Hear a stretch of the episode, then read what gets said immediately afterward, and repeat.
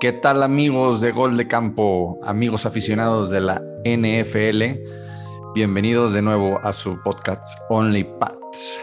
Aquí nos encontramos el día de hoy para analizar, analizar un tema que surgió dado que la semana pasada nos informaron que el receptor Enkil Harry ha pedido salir del equipo. Cabe recordar que Enkil Harry fue un jugador que fue tomado en una primera ronda, si mal no recuerdo. Es un receptor que fue tomado hace un par de años por Bill Belichick en primera ronda. Y hoy por hoy este jugador está pidiendo salir de la organización. Y este es un tema que nos hizo reflexionar un poco sobre qué hablar en el episodio de hoy. Y el tema que hemos escogido son las peores selecciones de draft de Bill Belichick. Así es, amigo. Vamos a analizar los peores movimientos que ha hecho Bill Belichick en su gestión con los Patriots. Entonces, comenzamos. Just do your job. All right, don't try to make too much out of it. Just do your job. And the Patriots have won their sixth Super Bowl title. We're champions. We're champs, Let's go. Pues como ya lo comentaba hace un momento, vamos a iniciar con este análisis, pero antes, antes les, me gustaría eh, darle la bienvenida a Henry Franco de Nación Patriota, quien nos acompaña el día de hoy. Bienvenido Henry, ¿cómo estás? Mucho gusto, eh, un placer estar con ustedes en esta edición y con ganas de hablar de los temas de los Patriotas. También le damos la bienvenida a Ale Garza. Ale, ¿cómo estás? Hola, ¿cómo están todos? Feliz de estar aquí y hablar de las pequeñas desgracias que ha tenido nuestro equipo. Y también aquí a mi amigazo Álvaro Flores. Álvaro, ¿cómo estás? Muy bien, muy bien. Aquí ya casi este, soltando la carcajada porque, adiós, no, me puse a revisar este, los drafts de los años pasados y es... Duele, duele, duele físicamente duele, la verdad. Creo que hemos perdido, hemos, hemos perdido mucho, ¿no? En ese, en ese aspecto. Sí, desafortunadamente sí. Y más que nada, eh, digo, si ya nos metemos un poquito, hay que reconocerle a Belichick lo, el valor que encuentra en las últimas rondas, pero lo que es de primera, tercera ronda es así, Dios mío, ¿por qué escogiste este cabrón? pues bueno, y antes de continuar, pues eh, le mandamos un saludo a Mariana, a ver si se puede, nos puede acompañar en un rato más. Tiene un problema ahí con, con el con el suministro de la electricidad. Gracias, gracias al país. Bueno, pero bueno, no quiero entrar. pero bueno, no vamos a entrar en ese tipo de, temas. Antes que comenzar con el análisis de, los, de, las peores elecciones de Bill Belichick, me gustaría eh, realizar una pregunta. Eh, porque digamos que el día de hoy hay un tema en la NFL donde eh, no nos concierne a nosotros, pero sin embargo, este jugador había sonado como una opción para nuestro equipo. ¿Alguno de ustedes se imaginaba que podría haber llegado Richard Sherman al equipo? A ver. Sí, en algún momento. Yo sí lo vislumbré porque dije, no, pues a Gilmore no le van a pagar. Y ahorita es así como de, yo siento que va a ser así el, asunto como de ¿cuánto era lo que me estabas pidiendo? Exactamente, por eso, por eso, por eso estoy preguntando eso, porque creo que esto, esto que pasó hoy, si Richard Sherman llegó a ser una posibilidad para que llegara al equipo, si lo tenía Belichick dentro de sus opciones, hoy se cae. Se cae. Entonces, este, híjole, qué mala onda, ¿no? Por Richard Sherman. No sé si, si, se enteraron ah, todavía lo más profundo por ahí que se está hablando. bueno, para los que no están enterados, Richard Sherman fue arrestado este, eh, esta mañana y, y, por ahí hay un audio donde eh, eh, dice que, que pues, se quería quitar la vida. Yo no he escuchado ese audio. Esto es más este, un poquito de chisme del lavadero, pero bueno, este, son, son cosas que se están leyendo en las redes sociales. Pero bueno, vamos a iniciar entonces este, con el tema. Eh, Enrique Henry Franco, dime por favor, vamos, deja, deja la peor selección como para el cierre, la peor para ti, la peor. Pero vamos empezando. Eh, ¿Quién para ti ha sido la peor decepción? Vamos iniciando con un apartado donde Bill Belichick domina, el defensivo. ¿Quién sería para ti el peor defensivo que la peor desilusión? Yo creo que el peor crimen que puedes hacer como jugador es no aportar. O sea, no es que lo hagas mal o que lo hagas bien, es no aportar en lo absoluto, o sea, no tener nada. Y ese es Ras y Dowling, selección de hace ya varios años. Ahí empezaron las tendencias suicidas en, cuando seleccionaba eh, defensive backs, porque es un jugador que nada más estuvo un par de partidos en la NFL. O sea, no, ni siquiera llegó a, ser titular en uno. Eh, muchos de los jugadores que llega a seleccionar Bill Belichick en la defensa tienen esta particularidad de que pueden producir en otros equipos. Le pasó con Darius Butler, se fue a los Colts, tuvo una carrera más o menos decente. Por ahí otro compañero de la misma, del mismo perímetro, este, eh, Brown, se fue, estuvo merodeando ahí por la NFL también, teniendo un relativo éxito. Y Gedigbo, otro jugador que trajo en el perímetro, pero Ras y Dowling no tuvo absolutamente nada que ver con este perímetro de Inglaterra. Y es más, ni siquiera pudo estar sano. Entonces le dieron este mote de el eh, IR, ¿no? Haciendo juego con su nombre de Ras y le pusieron Ras y Dowling, porque toda su carrera fue eso, estar lesionado. Y Bill Belichick le dio oportunidades, porque estuvo prácticamente sus años de novato, todo su contrato lo cumplió, no es o como otros casos que el primer año los cortó, ni mucho menos, pero no aportó absolutamente nada. Le tocó estar en quizás uno de los perímetros más débiles de Inglaterra en el de 2012, 2013.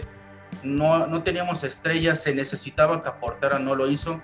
Creo yo que es ese, porque puedes mencionar a Jordan Richards, pero cuando ves que él hizo más tuvo más participación de juegos y otras cosas a lo largo de su estancia en Inglaterra, pues sí ves que el problema de, de es que nunca estuvo en Inglaterra realmente, o sea, estaba en el roster pero no en el campo. Lo mismo puede decirse de Connie Isley.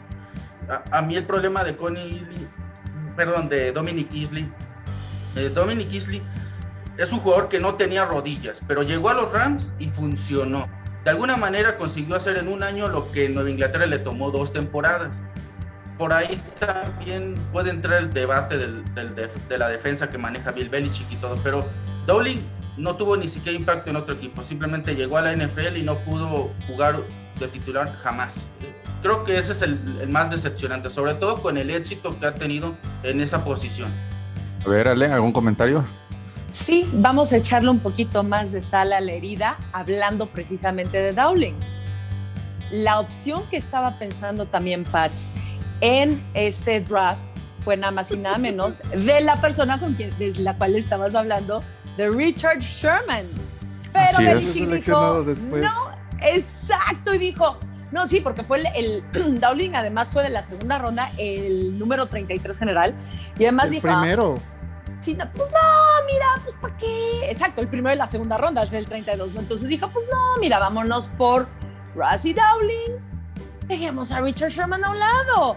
Punk, error, pero garrafal, ¿no? Quitando el incidente de hoy. Bueno, es que Richard Sherman tiene muy buena historia de hoy para atrás. O sea, hoy, si, lo pensamos, claro, si, lo pensamos, lo que más duele vamos a mencionar muchas selecciones, pero la que más, lo que más duele es ver lo que en Inglaterra dejó ir, como ahorita con Harry, podemos mencionar todos los receptores que dejó ir. Lo mismo pasa con Dowling y puede pasar con cualquier otro. Los que antes no seleccionó y los que después tampoco seleccionó. A ver, Álvaro. Y aparte, estamos hablando de que en ese perímetro de esos años tenías a dos tipos como Kyle Arrington, que era tu cornerback, uno que dolía verlo jugar y Alfonso Denard, que era una séptima selección. Esos eran nuestros titulares. Dios mío. Ah, no, no, no, no. Duele. Duele recordar esos momentos. Ahora, si hubiera con Dowling, probablemente no hubiera llegado Darrell Reeves, ¿eh? Si hubiera terminado con Dowling, no hubiera tenido la necesidad de traer a Darrell Reeves. Ay, pero Reeves ahí me cae mal. Nada más llegó por su anillo y se fue. Adiós. Pero, o sea, nos estuvo lo muy bien, estuvo muy Nos bien. lo dio. Pero bueno, él solito no, él solito no, pero se me hizo así como que, ay, con permiso, No, yo vine. pero- ya No, es que oye, no, es que a mí me encantaba Reeves, la neta lo digo por ardida porque me dolió mucho que se fuera después de una temporada nada más, ¿no? Pero Y luego se volvió a ir era- al rival, al rival. además, además. Pero aparte ya era su curva de- descendente. Yo creo que en Patriotas fue el último año que realmente produjo y ya de ahí pues para abajo, ¿no? Y Sí, ya. Sí, vamos, o sea, después de, de que realmente te eh, veías los partidos de playoffs y, a- y te hacías bolitas y nada más viendo este viendo que no podían este no, no podían parar ni este ni el microbús ni Arrington ni, ni Denard. Sí, sí, sí, fue Eh, no, así no. de por favor, gracias. Luego, luego ves a Sherman con el perímetro de los Seahawks que se llamaban la Legión del Boom. Sí. Bueno, mencionaste, eh, Henry, a Dominic Isley. Es, eh, eh, fue un jugador eh, de primera ronda en el año 2014. Primera ronda. O sea, si, ponemos, si nos ponemos a ver, a analizar las rondas, este, híjole, creo que hemos desperdiciado unos picks muy importantes y... y- Últimamente. últimamente. Últimamente. Sí. Bueno, pues sí, bueno, si te pones la última década, por lo pronto. No, Pues no que- sabría, no sabrían si la última década. Es que mira, fíjate, en 2016 no tuvimos primera No. selección de, draft, pero nuestra primera selección en segunda ronda fue alguien llamado Cyrus Jones. ¿Alguien sabe dónde está? Cyrus Jones es un jugador que eh, estuvo el último año en Ravens, si mal no recuerdo. Y venía. O en el- Denver, no, en Denver, ¿no?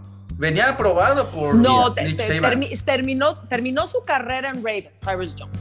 O sea, ahí Terminó su carrera que empe- Terminó su- empezó hace un año. Ah, perdón, un- hace cinco años. Tuvo unos buenos Sí. juegos con los Ravens en equipos especiales. Es lo poco Pero en respetable equipos que tuvo. especiales, o sea, Eh, Por eso Bill Belichick lo seleccionó, porque podía jugar en equipos especiales. Ya sabemos esa obsesión que tiene. ¿Y saben Pues de dónde, de, de qué, de qué universidad viene? de Alabama, si De Alabama. Ujú. Exactamente. Fue una segunda ronda en el 2016. Pero fue, bueno, pero fue, o sea, después del fiasco de Deflategate, que se Sí, sí, pierde sí. el o sea, es como si hubiera sí, sido la sí, primera, sí, sea, pero estamos Ahora- hablando de que está seleccionando a un jugador de equipos Ajá. especiales en la segunda en- en ronda. la segunda, sí, no. Mira, la, la ventaja Claro, es. no, no, no, sí. La ventaja es que después selecciona a Joe Tooney y a Malcolm Mitchell. Esos son los responsables de ganar el siguiente Super Bowl. Michael Entonces- Mitchell, Michael Mitchell para mí fue otro error. No, yo, yo no creo. Yo no creo. Es que ¿Dónde está una Michael Mitchell? temporada, Eh, una temporada y se retiró. las lesiones, pero talento no le faltó. Esa, esa remontada del Super Bowl 51 no se, no se consigue sin sus, sin sus recepciones, la verdad. Pues para mí es un jugador, ahorita que estamos sufriendo de receptores, podría ser un jugador que todavía podría estar en el equipo. Creo que hay peores selecciones de Bill Belichick en esa, en esa posición. Ya la estamos Ah, viendo ahorita, bueno. pero... O sea, y, bueno, una de ellas y la otra alguien que se llama Baron Dobson también, ¿no? Que Ay, pero es que la te- maca y Pero es una maldición, es el del número 17. Dicen que es una maldición. Pero la maldición es que del número 17. del sí. 17 Ahora, además Lo, vino lo de buena que... camada del 2013. Muy buena. Sí, Con sí. Logan Ryan, con Jamie Collins, que fue buenísimo, que se fue Con Harmon. Con Harmon también.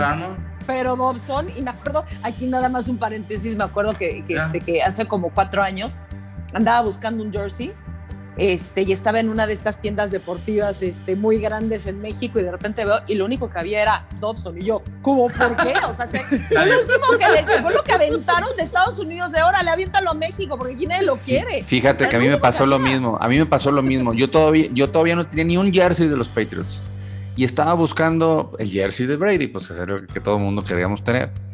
Y también me acuerdo que iba a las tiendas y nomás Dobson, Dobson, Dobson. Yo, ¿por qué me voy a comprar? eh? O sea, de, de Fíjate. todos, de todos, ¿por qué el de él? Fíjate que lo curioso con él es que revisando su último año en el colegial, el Marshall tuvo más de mil yardas en- en- por aire. ¿Algo le pasó acá? Es que, o sea, en papel estaba buenísimo, pero... ¿Y luego? Mira, O sea, solamente- es que mira, tuvo 53 pases nada más para 698 yardas y cuatro touchdowns en tres años. El primer año estaba lesionado, si mal no recuerdo. Porque Ajá. incluso los dos receptores que seleccionamos, Aaron Dobson y Josh, Josh Boyce, no jugaban. Y nuestro receptor número uno, porque también Gronk estaba lesionado, no me acuerdo si del antebrazo o de la espalda, era, Como siempre. Ajá, para variar, era alguien que se llamaba Kendrell Tompkins. Eh, adivina, de- Uy, ese sí. viene de la misma clase del 2003. Él es un drafted. Igual que la historia de. Jacoby Meyers. Exactamente. Igual que es. Y nada más estuvo No. esa temporada y creo que la siguiente.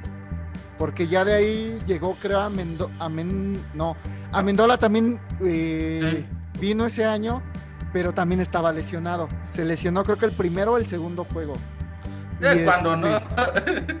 Sí, exactamente. Es ya que, después pues es ya que eso es lo que pasa, siempre se lesionan todos. Entonces yo creo que, o sea, lo que estoy viendo, una cosa es, es la- el, el que sirvan o no sirvan, pero lo que sí he visto una, pues mala suerte de, de todos estos es que empiezan lesionados. Empieza, digo, lo estamos viendo incluso con Win, apenitas, ¿no? Que acaba de, de ser eh, seleccionado y que es lo primero, ¡pum! Se lesiona, no juegas. Oh, Es caray, que, o sea, mira, esa es la tendencia de Bill Belichick. Por ejemplo, con Isley, todo mundo lo proyectaba para irse más, este, más temprano. Pero todo mundo le, ahora sí que Era un no riesgo. quiso. Era un riesgo, exactamente, por el- la ruptura del tendón, este, del ligamento cruzado, perdón. Y Fíjate, le encanta que- traer jugadores que, que se lesionan a Belichick. A veces le sale. O sea, lo malo es que a veces le sale tan Bueno, bien como hay- Gronkowski. Ahí, ahí va un ejemplo, mira, Gronkowski, pero es un jugador que se lesionaba mucho. Hoy por hoy, hoy por hoy tenemos un equipo, un- una, una ronda alta a Isaiah Wynn, que ha sido otro jugador que se ha lesionado. O sea, sí tienes, sí tiene Álvaro razón. De- desgraciadamente, jugador que, que agarra en las primeras rondas, jugador que se lesiona. Y van varios que, que han iniciado así. Este, No, pero que ya traían focos rojos. El mismo, este. Ay, ¿cómo se llama? este, este año, ¿eh? Este año agarramos Este año. lesionados Mm. también, ¿eh? Ojo con eso. Cameron McGraw, Sonny Michel. Sonny Michel también traía focos rojos de lesión. la rodilla. La rodilla, precisamente. ¿Y Bueno. qué fue lo que primero se lesionó cuando llegó con nosotros? La rodilla. Y, a- y habiendo mejores corredores. Bueno, me gustaría, me gustaría pasar a, a un- una posición eh, que fue de tercera ronda en el año 2008, un quarterback, Kevin O'Connell. Hijo de su madre. Es una tercera ronda, o sea, tercera ronda. O sea, no sé qué pensaban en ese momento. ¿Quién se iba a imaginar que después del 2008 iban a ganar otros tres Super Bowls y el quarterback titular iba a tener 40, 41 años y iba a seguir? Lo, lo mismo, lo mismo aplicó con Garoppolo. ¿Quién no hubiera imaginado que To- Tom Brady iba a seguir jugando después de, de tantos años? Pero la diferencia es que este ni trascendió. Garapolo ya llegó a un Super Bowl. Al menos. O sea, eh, mira, todavía lo de Garapolo sí decías, bueno, en- en- a lo mejor eh, eh, Brady no tarda en, en retirarse, pero no nos íbamos a imaginar que iba a abrir una clínica de rejuvenecimiento y de no sé qué otras cosas, porque qué bárbaro, eh, no pasan los años. Y, y- pero un- en un 2008, un 2008, estamos hablando que, si mal no recuerdo, eh, fue el año, no sé si fue antes o después de la pérdida del Super Bowl contra los Giants. Se lesiona este año precisamente. Es después del Super Bowl 42, se lesiona Tom Brady. Es el- la famosa de- lesión ajá. del- La que se voló la rodilla, sí, claro. Que le volaron Pero la rodilla. Le Dice, volaron la bueno, ok, rodilla. le volaron. Sí. Pero mira, ¿sabes qué? Viéndolo de, de- de- o sea, ya a O'Connell si lo ves dices, no, bueno, o sea, un fiasco, pero ya al final no le fue tan mal. Digo, digo, ok, no juego. Pero bueno, al menos está como coordinador ofensivo de Coordinador los Rams, ¿no? Ajá, sí, este, ofensivo de los- este, De los Rams. eh, este ofensivo, Eh, en los, de los Rams. Rams. Entonces, pues bueno, Va. ajá, de los Rams dices, bueno, Vale, le va a no llevar, juega- va a llevar la batuta de, una buena chamba después, ¿no? llevará Bueno, la batuta pasar. de Stafford este año. Le puede pasar lo mismo a Brian Hoyer, ser un fiasco y terminar por ahí de, de- Y de es que precisamente hablando de Bueno. corebacks, ¿cuántos corebacks se han reclutado y cuántos siguen en activo? Bueno, También de madre. el año Bueno, pasado Gar- Garápolo- enfrentamos a uno. El año Garapolo, pasado enfrentamos a Jacoby. Brissett. Garapolo y Jacoby Brissett están Y todavía. nada más, o sea, de Ryan Mallet se hablaban muchas cosas Eh. positivas y, Mallet, maleta. noches, ¿eh? O sea, sí, no, le, sí, no, Ah, no. Bueno, ¿Se acuerdan Pues de Hoyer Kingsbury? nada más. ¿Se acuerdan de Kingsbury? Lo enfrentaba. Él era el suplente de Tom Brady por una temporada también. Otro fiasco. Nada más estuvo un año y se fue como jugador. Y lo enfrentamos con, contra los Cardinals el año pasado. bueno, ¿sabían que hay un quarterback de primera ronda en el 2006 que también fue un fiasco? Un corredor. Sí, sí, sí, Maroney. sí, sí, Ah, sí. Maroney, sí. No, no, no, no, no, no, no, sí. Y te, te llegan los flashbacks de, de Mitchell. "Ay". No, pero deja eso. O sea, por lo menos Michel entra, este, corre entre los, este, entre los tackles. Maroni era básicamente Russell Wilson, pero sin lanzar. El anti-lynch. Ajá, exactamente. Dios, no, bueno, que destrozalo más. por favor. No, si no le gustaba correr por el medio de los Ajá, de, no, gracias. Ni que lo taclearan ni lo tocaran. Pero eres corredor. No, Era como. Ne- como el equivalente de Neymar para el fútbol, ¿no? O sea, lo tocaban. Sí, y- no. ¿Sabían que Peyton Manning le texteó a Brady y le dijo que habían conseguido a su corredor? Ajá. O sea, sí, sí, sí, me acuerdo. vean- Y todavía se fue a todavía, o sea, Broncos. Vean, vean las altas expectativas que tenían, que tenían de él, ¿eh? Pues Y sí, mira- o sea, hay jugadores que, o sea, hay corredores que no corren entre los tackles, pero son una bala. O sea, ahí está este, este caso de Jamal Charles, por ejemplo, con Kansas City, que no era un corredor que entre tackles, o hay este que jugaba con Titans, no me acuerdo. Chris Johnson. Chris Johnson, exactamente, que también era una bala el güey. Y bueno, ya que estamos hablando del tema de en Kill Harry, que es la, digamos, una decepción, la última decepción, básicamente, también tenemos otro receptor, segunda ronda en el 2006, se llama Chad Jackson. Fíjate que ese tiene una historia muy curiosa, porque Troy Brown recuerda que le decía, oye, vamos a reunirnos para ver video. Y le decía, no, después. Y así estuvo por meses insistiéndole, vamos a ver video. Era novato, no quería, no quería, no quería, no quería. Al final Troy Brown dijo, ya, ¿sabes qué? Si no quieres, no te voy a seguir insistiendo. Y luego vinieron las lesiones y todo eso, pero era muy huevón. O sea, aparte de todo, era huevón. Pues- y además te digo, eso es lo último que puede ser en Pats. Puede ser diva si quieres, pero lo último que puede ser es huevón. O sea, Dios, o sea, si, si algo, algo de lo, de lo que es eh, famoso lo- los Patriots o el Patriot Way es la disciplina, disculpa, la disciplina que debe de tener el jugador para que te voltee, mira, o sea, que te voltee a ver Belichick, ya olvídate, para meterte a jugar. Entonces, no, hombre, es la- o sea, no, por, por Dios. el do o sea, your job. pues Venía de- claro. venía de romperla en Florida. O sea, e-, él llegaba como uno de los mejores receptores de su generación. En el combine había hecho 4.40 segundos. O sea, era una bala el tipo. Pues sí, pero todos estamos- los moldes.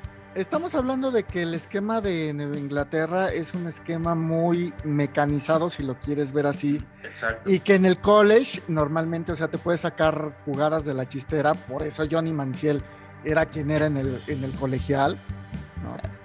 Pero aquí no. En, Pa- en Patriots no vienes a, este, Ahora, a improvisar. Inglaterra, Nueva Inglaterra tiene un sistema muy raro en ofensiva porque es del siglo pasado. El, el Erhan Perkins que utilizan, nadie lo usa actualmente. Es uno de los sistemas más viejos y desfasados que hay. Nadie lo usa. O sea, en el colegial no los enseñan a utilizar esas jugadas. O sea, ellos están más acostumbrados a esquemas más este, modernos. El Erhan Perkins es como si te enseñaran a conducir un, un cuando toda tu vida estado aprendiendo con automático. Pero dime quién maneja mejor. El que aprende en estándar, en su vida, acá y todo. Pues ahora le tienes que salir con el freno de mano, pues entonces el automático se te va a hacer mucho más fácil. O sea, Sí, eh, eh, puedes cubrir eh, unas formas de juego como que las más perras si aprendes así. Pero sí, mira, yo- hay una cuestión interesante. ¿Quién lo manejó en esos 20 años? El mejor. Pues sí. Entonces, Sí, pero el, el sistema no está mal si lo piensas porque le exige al receptor que vea las cosas como un coreback. O sea, le, le dice, tienes dos rutas y las puedes utilizar siempre que quieras, pero tú tienes que decidir cuándo y cómo las usas. Entonces, es también pedirle a un receptor y a veces novato que piense como un coreback veterano. No lo va a hacer, ni siquiera lo vemos normalmente en otros corebacks. Tienen que leer la defensa. Eso para mí es creo que el mayor problema a la hora de reclutar este receptores. Tienen que ser muy inteligentes, pero extremadamente inteligentes. No, no lo veo eso normalmente en un receptor. Y yo creo que por eso nos va mejor con receptores veteranos. Exacto. Sí, sí, prefieren pagarle a alguien que lleva cuatro años en la liga o más pero él ya sabe los pormenores de la posición. Ok. Bueno, los dejé hablar, los dejé hablar a ustedes tres. Quería escucharlos. Este, y eh, vamos ahora eh, viendo que en Kill Harry vendría siendo entonces la última peor selección de Nueva Inglaterra. ¿Estarán de acuerdo? Ay, totalmente de acuerdo. Totalmente. o sea, yo todavía se, pone viva. el próximo año ya va a estar en el el top 1 de las peores selecciones del era de, de Belichick. Porque fue una primera ronda. Y primera ronda y creo que no tiene... ¿Cuántas eh, ¿Cuántas yardas tuvo el año pasado? ¿Como 200 o 300 yardas? 300, no, no más de, de 315. Y, y el primer año se lesiona. Hoy nada más jugó con 8 juegos. O sea, volvemos a lo mismo, se vuelve, volvemos a, a, a, reclutar a alguien que se suele lesionar. No, no, fíjate, y fíjate, mencionas eso y el tipo sale del colegial como una mole. Era incluso mejor este, visto para ese tipo de juego físico que DK Metcalf. Y Metcalf sale como un propenso a lesiones. Metcalf, la, duda que tiene Metcalf es que no tenía rodillas. Le decía, no tiene rodillas. Y, en Kill Harry hace todo lo demás bien. Y ve la bestia que es ahorita DK Metcalf. ¿Y, quién es el que se lesiona? Pues yo creo que aquí el de la mala suerte es Belichick. No, y aparte hay otra cosa. Ah, hay otra cosa que Harry, que en Kill no ha sido bueno para el juego físico. De repente como que se le arrugan los, este, los tanates al, chamaco y no entra al contacto. No, no, ¿te acuerdas una jugada en la semana 1 del año pasado cuando le hacen un fumble en el contra de los Dolphins? E, es precisamente porque le da miedo, o sea, en vez de proteger el balón y irse como un tanque, el güey va temeroso a las diagonales. Ni siquiera intenta ganarle o, vencer al defensivo, creo que era Baker de los Dolphins. No lo intenta vencer por físico. Baker sí va a golpearlo. Le pega directo al balón y todo. Ni eso puede hacer ya. Ahora, una pregunta. ¿Les gusta el sistema que manejan los Patriots? Que es de llenarse de picks compensatorios. Porque pues el pick compensatorio lo, lo, obtienes cuando se te va un jugador. Este, eh, entonces, ¿les gusta ese sistema? ¿Les gusta esa, eh, esa estrategia de Bill Belichick, de esos picks compensatorios que al, final, cuando llega el día del draft, eh, ya estamos ansiosos porque vamos a escoger y de repente, tácatelas, un trade. ¿Les gusta esa estrategia o no? Híjole, pues, mira. Bueno, mira, yo creo que lo que pasa es que es también bien difícil desconfiar de Belichick con los resultados que da. O sea, es la neta, digo, en 20 años, ahorita que el, equipo está en reestructuración y todo, la verdad es que ha cumplido y súper bien. De repente tiene decisiones eh, un poco ortodoxas si lo comparamos con el resto de los 31 equipos, pero le funciona. Entonces, mira, a veces sí nos hace levantar la ceja, pero yo creo que yo, sigo, yo sigo confiando en él. La verdad, yo, yo sigo ah. confiando en él. Sí me gusta decir, bueno, pues el compensatorio. No me gusta, órale, aquí hay otro. Ah, no, oye, en lugar de casarse con uno. Yo creo que sí me gusta esa parte en que los prueba. Ah, no, next, next, next. La verdad, a mí sí me gusta. Eh, sabe encontrar valor en las últimas rondas. Esa es, esa es la cuestión. O sea, si lo piensas desde, ajá, si lo piensas desde esa, desde esa parte, vamos, o sea, sí lo ha hecho bien. Pero lo que me preocupa son las primeras tres rondas. Sobre todo que son jugadores que eh, deben de ser de, impacto, inmediato, exactamente. Exactamente.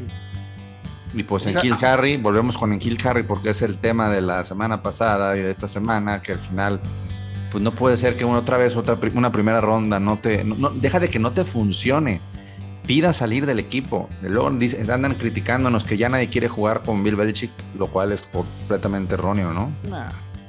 Yo siento que algo de haber ahí, porque también el año pasado casi Cam lo dejó de buscar, de repente ya no, no le lanzaba. Yo me acuerdo que fue hasta el juego contra los Rams que lo volvió a buscar poquito y ya. Yo creo que también es mala actitud. O sea, lo que pasa es que como pues, no lo, o sea, también, pues sí, digo, perdón, te van a buscar si estás, pues, empezando por cachar los balones. Pues el año pasado. Si te vas a aventar al ruedo y todo, pero, pues si no. El año pasado no había mejores opciones. pero es que Jacoby Meyers empezó a subir. el año pasado era el año en que se debió haber lucido porque no estaba Edelman. Claro. Pues sí. Y digo, y, hablando de estos últimos. Meyers, punto. Claro. Y hablando de estos últimos picks, por ejemplo, que estás diciendo, Álvaro, pues mira, empecemos con dos nada más, Brady y Edelman, punto.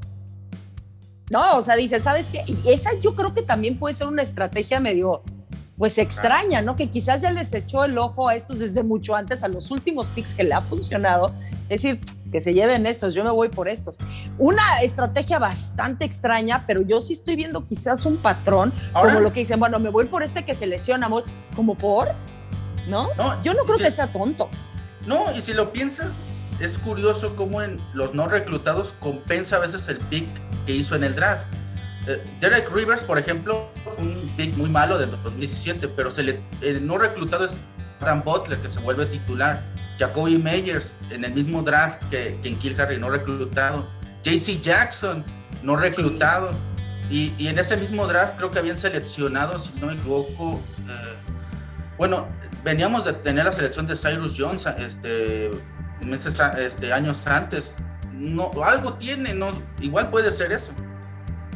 Bueno, pues bueno, antes de, llegar a la etapa final del episodio de hoy, me gustaría a, a, Henry que nos platicara un poco de lo que es Nación Patriota.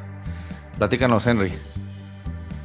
Muy bien, este, gracias Togo. Bueno, se trata de un medio independiente donde nos especializamos obviamente en los New England Patriots, pero también informamos de la NFL en general en algunas de nuestras notas y nuestro sitio web pues llevará alrededor de un poco más de un año que entró en funcionamiento. Estamos presentes en, redes sociales, en, YouTube, todas, todas, esas redes. Si gusta las puedes decir, ¿eh? para los que nos estén escuchando, que te, que te comiencen a, a darle un clic y que te... Sí, estamos en Twitter como arroba Nación Patriots, en Facebook e Instagram como Nación Patriota, igual en, YouTube nos pueden encontrar como Nación Patriota y en Twitch eh, tenemos nuestro canal. Eh, pues igual que ustedes, a, veces aquí en este espacio hacen, discuten no solamente de los temas actuales, sino también eh, exploramos a través de análisis los, las cosas del pasado, de los New England Patriots, y básicamente pues es un medio hecho por fans, para fans y pues el, mismo término de Nación Patriota es, algo que alude a la comunidad que se tiene en, los New England Patriots, que creo yo que es actualmente la que más ha crecido en la NFL y es bastante impresionante teniendo en cuenta de lo que ha ocurrido, que no somos una franquicia ganadora históricamente hasta las últimas dos décadas entonces, es básicamente eso, ¿no? Una comunidad y también un medio de información de los New England Patriots. Eh, ya te habíamos tenido anteriormente a ti, Togogo, en uno de nuestros este, directos. También se transmite como podcast en Anchor, en Spotify, otras redes, este, otras plataformas. Entonces, pues nosotros lo que buscamos hacer es básicamente llegarles eh, con todo tipo de contenido audiovisual y escrito a nuestros a nuestros espectadores, nuestros lectores. Y el tener la oportunidad de, estar aquí con ustedes, pues nos ayuda mucho a que se difunda, pero al mismo tiempo nos enriquece porque, como digo, somos fans al final de cuentas, así empezamos en, en esta afición con los New England Patriots, todos empezamos sin saber mucho, nos enriquecemos constantemente, la retroalimentación es bienvenida y por supuesto... Eh, el hacer comunidad, ¿no crees? Creo que al final, e, eso es lo padre de nosotros, o sea, es increíble cómo, eh, por ejemplo, de repente Ale está invitada en otros proyectos, este, bueno, Álvaro no me, no me ha tocado saber de otro, está invitado en otro proyecto, tú traes, te traes tu proyecto, a Mariana también está en otros proyectos, al final estamos haciendo comunidad y es, y es algo eh, que invitamos que a todos los que nos, nos escuchan, que también escuchen el contenido que los demás están haciendo, que escuchen por todos lados, o sea que eh, son, cada uno traemos nuestras diferentes opiniones y al final eso, eso es lo que, lo que nos, nos gusta nos, y, nos, y, nos, nos entretiene y nos emociona el, hablar de, nuestro equipo y, este, y es lo que hace que, que nosotros pues cada cierto periodo pues estemos este, generando contenido pues para todos los aficionados. Eh, ¿Algo más que quisieran agregar? ¿Ale? Em, pues, eh, híjole, yo creo que vamos a confiar, vamos a confiar en Belichick y en sus decisiones. Yo creo que no solamente los jugadores tienen que demostrar esta temporada después de la temporada atípica anterior por temas de COVID, porque ya no está nuestro quarterback estrella y todo.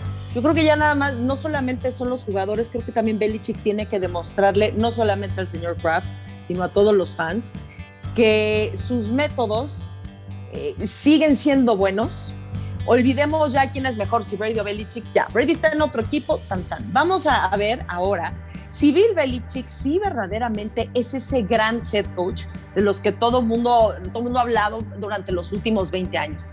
Yo creo que sí lo es. Yo creo que esta temporada va a ser muy interesante y yo creo que sí va a demostrar de lo que está hecho. Y pues en cuanto a los jugadores que no quieren estar porque no aguantan vara, bye bye. Adiós y que les vaya padrísimo donde quieran. Muy bien, pues con, es, con ese comentario de Ale cerramos el día de hoy. Este, Henry, muchísimas gracias por habernos acompañado. Álvaro. Gracias a ustedes. Álvaro, de nuevo, muchas gracias por participar el día de hoy. Y Ale, también te agradezco a ti por acompañarnos. Le mandamos un saludo a Mariana. Esperemos contar con su presencia en el próximo episodio. Y pues, sin más por el momento, nos vemos y nos escuchamos en dos semanas. Hasta la próxima.